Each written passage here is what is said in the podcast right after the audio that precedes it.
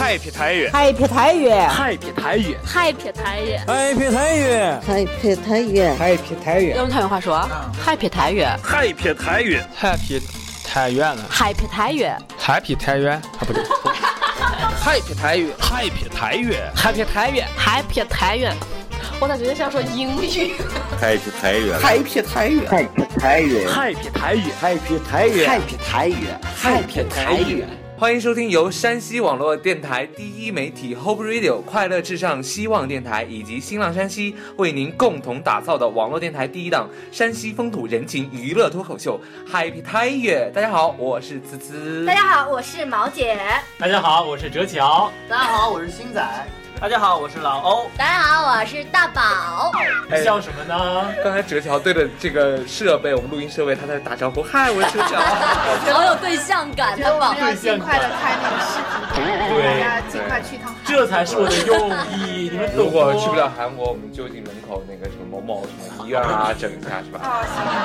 今天呢，我们又是以网友见面的形式来录制我们的节目哈。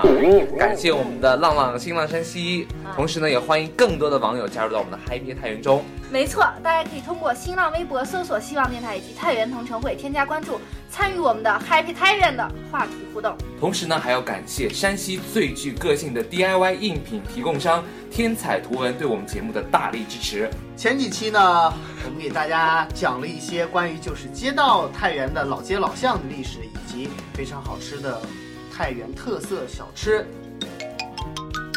啊，没错，咱回顾一下啊，什么柳巷啦、钟楼街是我们上一期讲的，那这一期该讲什么了？这一期是不是又在讲吃的了呢？哎呀，吃的！哎，有网友说你们不能老吃啊，虽然你们主播都是点吃货，但我们想听听别的呢。别的，别的。那烟儿边儿。那 好，那我们今天呢不吃了，我们去哪儿吧？阿猫阿猫，我们去哪里呀？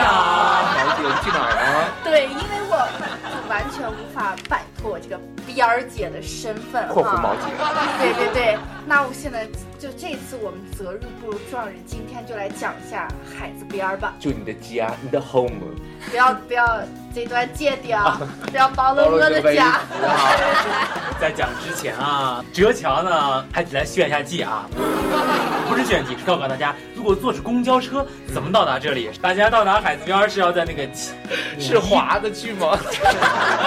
这个游泳游过去是游泳，不是滑着去，是坐着公交车去到五一大楼下。我们可以坐那个三路、四路，从格料沟来的八六九也可以啊。还可以坐六十一路、八零五路，什么八二零、八三零，从长风街来坐八六四都可以到达五一大楼下。就可以进入这个海子边了。我我只想说，我下次不想坐在哲桥旁边了哈。为什么？因为老你要坐在他的对面，看着他。是因为我我我老是那啥。你说这个梗，老老根本停不下来，根本停不下来。我觉得我每次坐在他旁边，我老是得 cosplay，就各种角色扮演，一会儿达官贵人，一会儿穷苦的平民，一会儿 被怼了。教的我爱达官贵人，这样啊，是为了更好的找听那个对象感，给我们听众是吧？啊，我我就想还想问一下，如果我想在桥头接下的话，怎么办呢？就刚才那些车，多坐一站就行了。在 哎，海子边儿。我就一直特别奇怪，这条街为什么叫的这么有文艺呢？海子边是吧？爱他就带他来看海吧。没错，又到了，这是海边。新仔给大家讲 讲历史的时候到了。说起这个海子边呀，这海子到底是指的哪里呢？或者这个海子具体指的是什么东西呢？其实这要说到了太原的一个土话。海子呢，就相当于普通话中的水潭、水池和湖。早年呢，太原的海子有不少，有海子堰呀、南海子、西海子、新南海等等。我们现在说的海子边啊，指的就是这个儿童公园附近，呃，就是这片儿儿童公园里边儿，里边儿，对着这片海。说起这个海字边儿，到了明清的时候呀，就给了它一个非常文雅的名字，叫做文瀛湖。文就是文化，那么瀛呢就是海的意思，所以来省城赶考的士子呀，多聚集在这里吟诗作对。那么有一座桥，折桥，就是狮子桥，就是很多想要去这个考上公民的考上嗯公民的都要去那个桥上面走走跳一跳不知道大家有没有注意过呢？有 如果说到文银公园呢，大家可能不是太清楚文银公园在哪里。但是如果说到儿童公园呢，大家一定非常明白。那儿童公园的原名就叫文银公园，是我们太原市最古老的公园，已经有六百多年的历史了。那就位于太原市的海子边儿旁边，面积呢有十一点九万平方米。由于呢这个园呢历史非常的悠久，历经了三个朝代，明清和民国，所以它数次更名。最古老的是在辛亥革命以后正式定名为文银公园，之后呢，一九二八年改为了中山公园，三七年更名为新民公园，四五年更名为民众公园，解放后改为人民公园，一九八二年还更名为儿童公园。那在两千零九年底，我们正式更名为文银公园，恢复了原名。哦，讲的好曲折啊，感觉。显得特别有历史感啊！哦，对，就是真的有这种老欧的感觉。就这个说起这个呃文银公园吧，孙中山先生还亲自在这儿做过革命的演讲。这个五四运动啊、五卅惨案、九一八以及七七事变，以前太原的很多次大型的游行集会都在都发端于此。呃，这个西盟会，太原的第一个党支部也成立于此。抗日战争爆发之前呢，公园设有民众茶社，备有各类流行的通俗图书、时尚杂志和报刊，供茶客翻阅。茶社每天下午定时举办说书、演讲的活动，文化活动非常的活跃。而公园的周围则商贩云集，有餐馆、娱乐馆、小吃、旧书摊，我觉得跟现在这差不多嘛，就各种五五五花八门的，什么东西都有。所以去一趟儿童公园就会觉得说，嗯，挺放松的，也能感受一下这种放松的气息。周围走一走，吃一吃，还是一个不错的选择。园内哈，现在就是比较有名，就是有一些有一个孙中山纪念馆，也叫劝业楼，革命烈士纪念碑、琉璃塔、状元桥、崇德炉铁、省立一中旧址，还有国内唯一的木结构万字楼等建筑。这些大多是省市重点文物保护单位，文阴湖的变迁可看作是太原变迁的缩影和见证。说起这个刚才毛姐说的万字楼，要给大家做一个简简单的一个小介绍。那么万呢，说的就是武则天时期把这个特别像法西斯符号倒过来的这个写法，定名叫做万，它的含义叫做吉祥海云，是吉祥海云的意思。那么像这种万字楼的建筑，在宋代的古画中经常出现。那么实物呢，只有在咱们山西省太原。那么这个万字楼建筑呢，是阎锡山为了给他的父亲祈福延寿所建造的。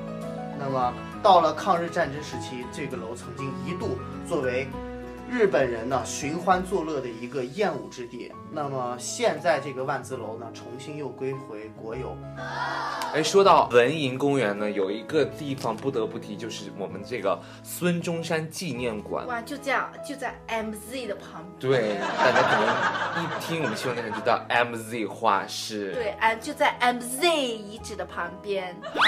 一九一二年的九月十九日，孙中山先生呢来到我们太原视察，省城各界在文银湖畔呢举行了盛大的欢迎会。中山先生呢登上了这个劝功陈练所的二楼，向与会的山西各界人士宣讲了三民主义，鼓动实业救国。这是他一生中也是唯一一次来到我们太原。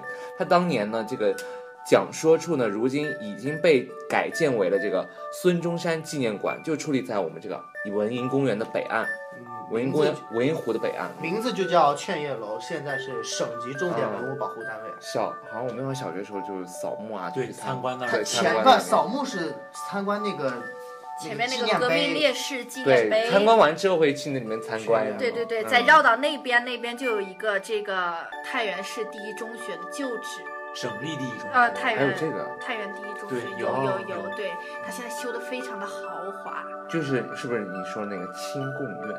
嗯，对对不，现在是彭真纪念哦，对彭真啊，一说彭真大家就知道了。还是要介绍一下。我奶奶去那个桥头街基督教礼拜嘛，都要去儿童公园，然后要去吃金河园和吃人人伊利。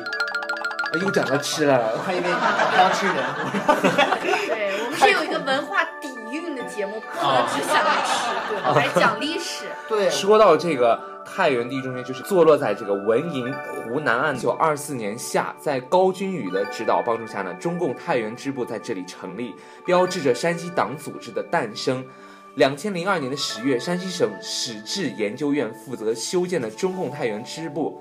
旧址纪念馆在原省立太原第一中学旧址内落成。彭真同志呢生平业绩陈列展也同时向我们的这个游人对外开放。对，因为它旁边嘛就是那个。咱们这个节目的这个路线走的还是相对比较对的。对，走的这个群众路线对特别好，对，接地气儿，三贴近。但是我这个时候我就要想一些低俗的东西，就是就不让你讲。它旁边那有那个状元桥嘛，就在这个旁边。它状元桥后面不是有个那个那叫后湖，还是就是我从小就是听说了有一些，只是一些传说，但是没有就是正史哈。野史。对，我就是有那个街上大人说了哈，就跟我说不要不要去那儿，不要去那儿，闹鬼了。然后我就一直都不敢去那后面哈。然后一说是咋回事了，就说是有个那小孩儿就在那玩了，他奶奶在旁边本来和他一起玩了，后来有个事儿就走开，跟别人撇去了。然后后来他就说那那湖里边有人唱戏了，然后他走进去就淹死了。怎么了？他说那里边有人唱戏了，就说那湖里边，然后他自己就走进去。哎，这次紧张啥？把笔掉了。对，刚才就是吧，就是还比较恐怖哈，是吧？唱苏三离开 后，苏三离了红头先。这片水可没有你说的那么恐怖。那过去这可是啊，是吧？过去这可是非常著名的景观，叫做汛水烟波。呃，刚才太恐怖的经历实在是让人难以忘却。但实际上要告诉大家是的，这是一片海子呀，对，只是一个传说。那么这里呢，曾经是一直到现在都是太原非常著名的八景之一，汛水烟波指的就是这里。那我们说的文营湖，说的文气呢？也就是指的这片湖，因为在八卦里面去讲呀，水代表的是北，北方相对应的颜色又是黑，那么水生什么呢？生财气，那么这个财在这里说的是文银，那么生的是哪个财呢？就是去掉贝字旁财气的财，所以才有了我们的文银公园，还有我们的状元桥。所以说，在南方有一个云游僧人来到文营湖畔，发现这一美景的时候，不禁赞叹道：“难怪山西出了这么多的文人名士，此乃风水宝地也呀！”同时呀，每当旭日东升的时候，太原的另一景文笔双塔的倩影情常常映照在文营湖中，好像两只展开盖儿的砚池中。吸墨的巨笔时刻准备挥毫一般，非常壮观的景观呀！我还知道啊，据一名城城中学的退休老师说，一九五零年到今天啊，先后在桥头街和云路街居住着，距离儿童公园比较近。退休后的这十年中啊，他天天来公园组织大家演唱这个革命歌曲，对儿童公园有着深厚的感情。在他的记忆里啊，这座公园叫过海子边公园、文营公园、人民公园。他说，刚刚解放的时候，公园谈不上管理，连围墙都没有，这里就好像那个老北京的天桥一样，卖小吃的、玩杂耍的、捏那个泥人、糖人的、打烧饼的、卖布的、卖啥的都有，十分热闹。老百姓只要买东西就会到那儿去。他还跟我们说到，那时候啊，这个文营湖的水特别清。蓝盈盈的，看着很舒服。上世纪五十年代啊，太原有民谣说：“抽的顺风烟，看的丁果仙，逛的海子边儿，赛过活神仙。”那逛海子边儿呢，就成为让人有一种从容、随意、悠闲和自在的感觉了。海子边的繁华并不仅仅是商业的繁华，还曾经是一种新文化的源头，现在则成了一段历史了。哎，刚才说完那个海子边，你知道不知道有个地方也是附近？我听一直听老人说有一个叫黄花馆的地方。黄华馆，对，那还是一个，也是太原是一个很保，就是保护很好的是一个建筑。啊，没错，没错，现在是太原市重点文物保护对，重点文物保护黄华馆。那具体原来这个地方是做什么的呢？做什么呢？嗯星仔来给大家讲，黄华的含义呢，就是煌煌者华，是《诗经·小雅》篇名，意思呢就是说它是黄华使者的所居之地。黄华使者呢，就是历朝历代来。科考时代的主考和副主考的接待所，也就是他们住的地方。呃，由于明清时期这里呢是黄华使者呢居住的地方，也就是这些高官所待过的地方，所以在这片街呢也因这座建筑而得名，便成为了黄华馆街。哦，而旁边的小区呀就叫黄华馆小区。那参照我们太原市这个南北为路、东西为街的这个习惯，这个小巷衍生在五一路上，这个四音为街是吧？但是太原人并没有称它为街，只能笼统的说它是黄华馆，就代表这一片地方。反正就我们来到这个富丽堂皇的，就是我们的山西饭店。对，山西饭店真的是有年头了，这个饭店。对，它是由那个原来就是阎锡山的自省堂扩建发展成今。今天这个就是综合性的一个酒店，嗯，就是它现在的话，总的建筑面积都达到了四万九千平方米。历史中呢，我们说，当时的党政要员、社会的很多的高层人士都是选择来山西，首选的一个下榻饭店。比如我们说的周总理呀、周恩来、蒋介石、宋美龄、孔祥熙、徐志摩、泰戈尔等中外名人呢，都在这里住足过。一九五零年呢，又改成为人民大礼堂，陆续接待过很多国外的代表团，比如说朝鲜代表团和苏联代表团等等。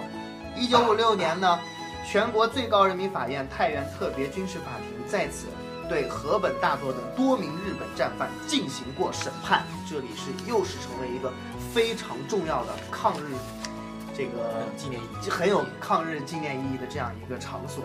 那么，一九八一年更名为文营饭店，因为它背靠的文营公园。一九八五年在大规模扩建以后，又更名为现在的山西饭店，时至今日。那么，山西饭店呢，还是由当时任全国人大常务委员会的彭真委员长亲彭真委员长亲笔提名，又紧靠。文营公园的彭真纪念馆啊，到这个二零一二年啊，这饭店升级改造，成为今天具有这个山西明清古建风格啊，展示三晋艺术风采的主题的文化酒店。现在山西饭店特别的富丽堂皇，尤其特别豪华。对，在那个迎泽大街上，你看到那个海子边这一片富丽堂皇。我一直印象印象中的黄华馆应该是这个样子的。是，大家可以晚上去看一下，晚上它灯全开了哈，就和那个。皇宫，是吧？我们讲了这么多，其实我们今天晚上还是要吃饭哈。海子边儿其实也不错，还是有一些就比较年代比较久远，但是历史可能也是比较久远，但是还是很小的一些小的店面。比如说那个海子边儿那个豆芽巷那口上有个那个串串，是不是？M Z 画师的朋友们经常光顾那里。对对对。但现在的话，就生意比较红火。原来的话，就是早以前可能是一毛钱一串，还是现在一毛钱一串。对对对对，有现在也有。现在但是好像是两毛钱一串，反正也是价格还比较便宜哈。就听众朋友们就喜欢的可以去光顾一下。还有一个，就在我们那个五一广场那个和海子边那个口那儿，对，有一个江南炸串儿，也是每天人熙熙攘攘。真的有年头了，对对对，至少都有二十年历史。我觉得可能是，对，大家可以。王姐，你越说，知道前胸前胸贴后背是什么感觉？好吧，那现在这个感觉。那我们还是快点去吃吧。赶紧结个尾，我们收工。那我们以上呢就是本期嗨贴太原的所有节目内容。也欢迎大家呢继续在我们的微博搜索“希望电台”和“太原同城会”，了解我们嗨太原最新节目动态。好的，这期节目就到这里了，感谢大家火热收听，也谢谢各位嗨皮主播们的热情参与，辛苦大家，下期嗨皮太原再见啦，拜拜。